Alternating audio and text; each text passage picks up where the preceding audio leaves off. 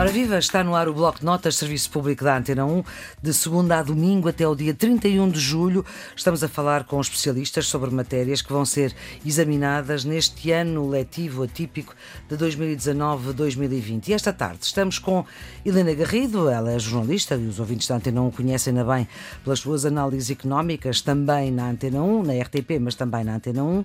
É formada em Economia pela Universidade Nova de Lisboa, é jornalista há 34 anos, foi diretora do Jornal de Negócios, diretora adjunta da RTP Televisão, do Diário de Notícias, deixou a sua marca em vários jornais, desde o Jornal de Comércio, onde começou até ao Europeu, ao Expresso, ao Público, ao Diário Económico e neste momento é também colaboradora uh, do uh, Observador mas também dá aulas de jornalismo económico uh, e jornalismo também online na Universidade Lusófona. Helena, muito obrigada por teres aceitado mais este desafio da, muito obrigada, eu. da Antena 1, que no fundo é um complemento uh, de estudo para os alunos que neste ano uh, complicado um, vão ter exame, neste caso a economia. Helena, uma das coisas que é importante para quem está a estudar economia neste nível de, de desenvolvimento, 11 ano, é que se olhe para os números com sentido crítico. Como é que se criticam os números da economia? Bom, nós, eh, os números eh, parecem, dão-nos grande conforto porque é um número. Pensamos que. É direitinho, número, está ali, arrumadinho, não tem outra leitura que não aquela. É, é o que é. Exatamente. Mas eh, nós temos de ter cuidado, muito cuidado com os números, porque eles dão-nos, um, às vezes, uma sensação, uma sensação errada de conforto e nós, muitas vezes, cometemos erros sem reparar. Eu vou dar um exemplo de uma notícia que foi dada e eu lembro-me de a ouvir falar então, dela. Então a notícia é uma notícia no anúncio em Times Square, portanto nos Estados Unidos em Nova York. Tom Steyer é um dos maiores financiadores do Partido Democrata, comprou todos os espaços de publicidade digital em Times Square, a icónica praça de Nova York, e vai preenchê-los todos os dias até ao ano novo, com 10 minutos de propaganda a favor da destituição de Donald Trump. Steyer prevê gastar 20 mil dólares em publicidade, segundo revela o jornal britânico Independent. E esta notícia não é verdadeira.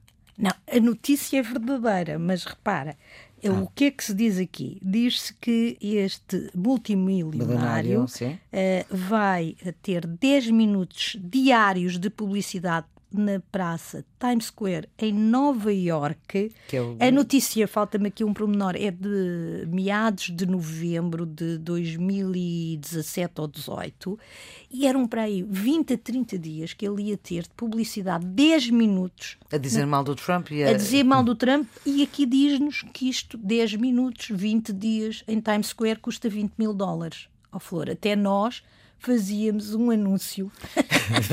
nós não fazíamos. Não, não, tirávamos uma fotografia a nós e, e, pagávamos, juntávamos uns amigos, conseguíamos 20 mil dólares e fazíamos um anúncio na Times Square 20 dias, 10 minutos. Pois 20 mil, 20 mil dólares não é nada para isto. Ora não é? bem, é quando eu digo análise crítica dos números, cuidado, não é? Pois Nós olhamos, olhamos. Eu para... dia estava a olhar para o lado político por de, de formação profissional e, portanto, nem reparei. Portanto, há ali um número, eu confiei no número. Ora bem, é, muita atenção aos isso, números. Isso. Eu ouvi. Esta... É, claro que é 20, 20 milhões. 20 ah, 20 milhões. milhões. É? é? o, que, o que acontece é que as pessoas traduziram mal a notícia. Claro. Eu ouvi a notícia e fui procurar onde é que estava a, a fonte disparate. original da notícia, porque foi mal traduzida, uhum. não é?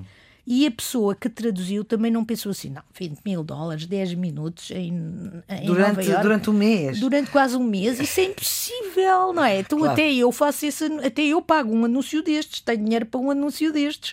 Nós juntávamos uns amigos, Sim, conseguíamos claro. 20 mil dólares para nos verem em Nova York, em Times Square, num anúncio, não é? E, e, e quando eu digo isso é cuidado, porque os números nos dão uma sensação errada muitas vezes de conforto. Uh, parece que, como temos aqui um número, está tudo bem. Nós, a cada número, temos de perguntar: mas o número faz sentido?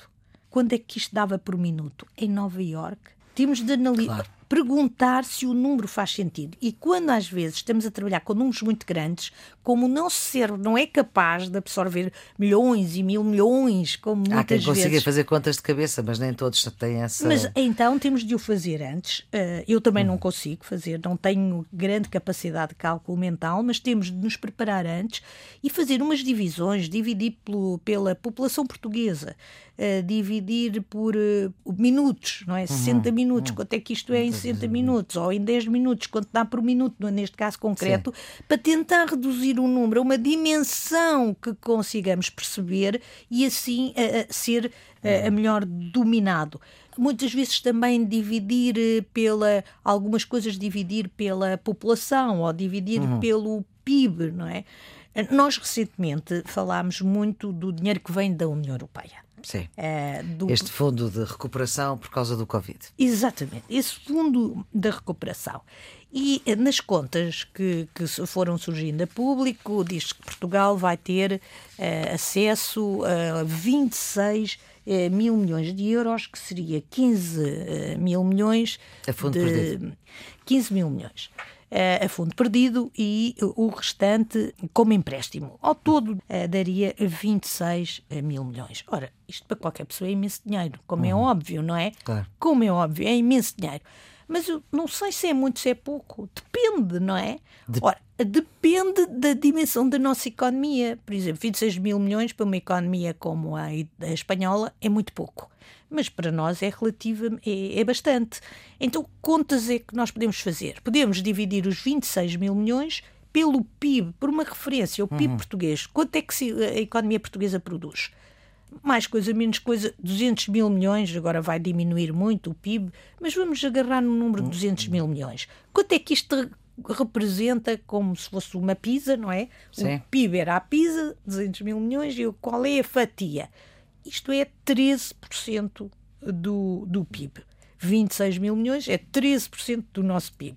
Mas nós, é significativo. Exemplo, é significativo. Mas claro. agora vejam como os números uh, podem dar coisas diferentes. Não... Se eu agarrar no bolo todo, nos 750 mil milhões que que é o uhum. orçamento que a Europa tem para que a Comissão para... Europeia tem para este para este programa, todo, programa para todos os países. Se eu dividir 750 mil milhões por 27 países, os 750 mil milhões de euros, que uh, é o montante global eh, do Fundo de Recuperação Europeu, que junto aos 500 mil milhões a, fundo perdido, mais 250 mil milhões, se eu dividir pelos países uh, da União Europeia, o que é que eu concluo?